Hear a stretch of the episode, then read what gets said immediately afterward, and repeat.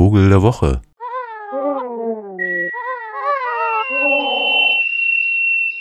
Ich hoffe über alle Maßen, dass Sie heute oder überhaupt diese Woche so nahezu gar nichts zu tun haben, was irgendwie funktionalisiert ist.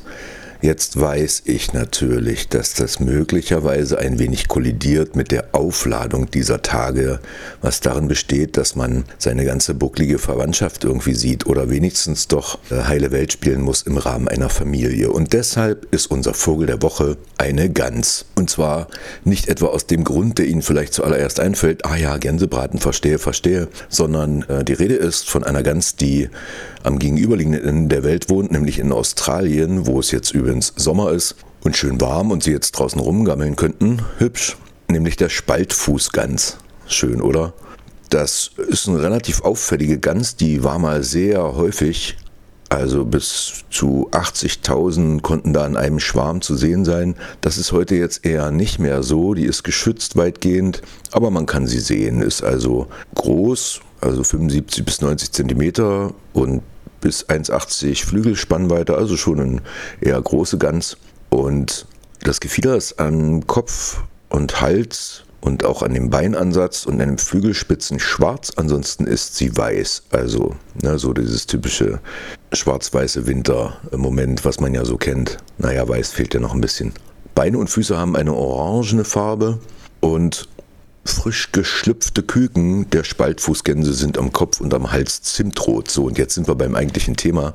Warum ist das unser Vogel der Woche, wo er doch so weit weg wohnt und hier niemals auftaucht, außer in irgendeinem Zoo vielleicht?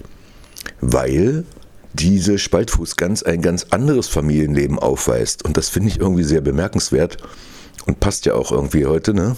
Vor allen Dingen auch in diese Sendung.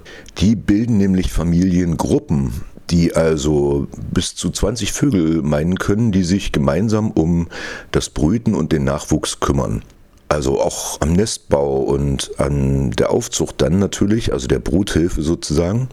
Das sind in, im kleinsten Falle sind das dann eben nur so Trios, aber das kann bis zu 20 Vögeln sein, die da sich gemeinsam um die Jungen kümmern und das machen sie dann auch wirklich so abwechselnd und auch mal auf einem anderen Nest. Also so ein bisschen relaxter das Ganze und vor allen Dingen nicht so klammernd und vor allen Dingen auch ohne Erwartungen und das äußert sich dann auch in einer schönen Art und Weise, wie sie ihre Jungen füttern. Auch recht ungewöhnlich, die fliegen nämlich einfach drüber über die Jungen und lassen Samen aus dem Schnabel fallen und das müssen die jungen Vögel dann fangen.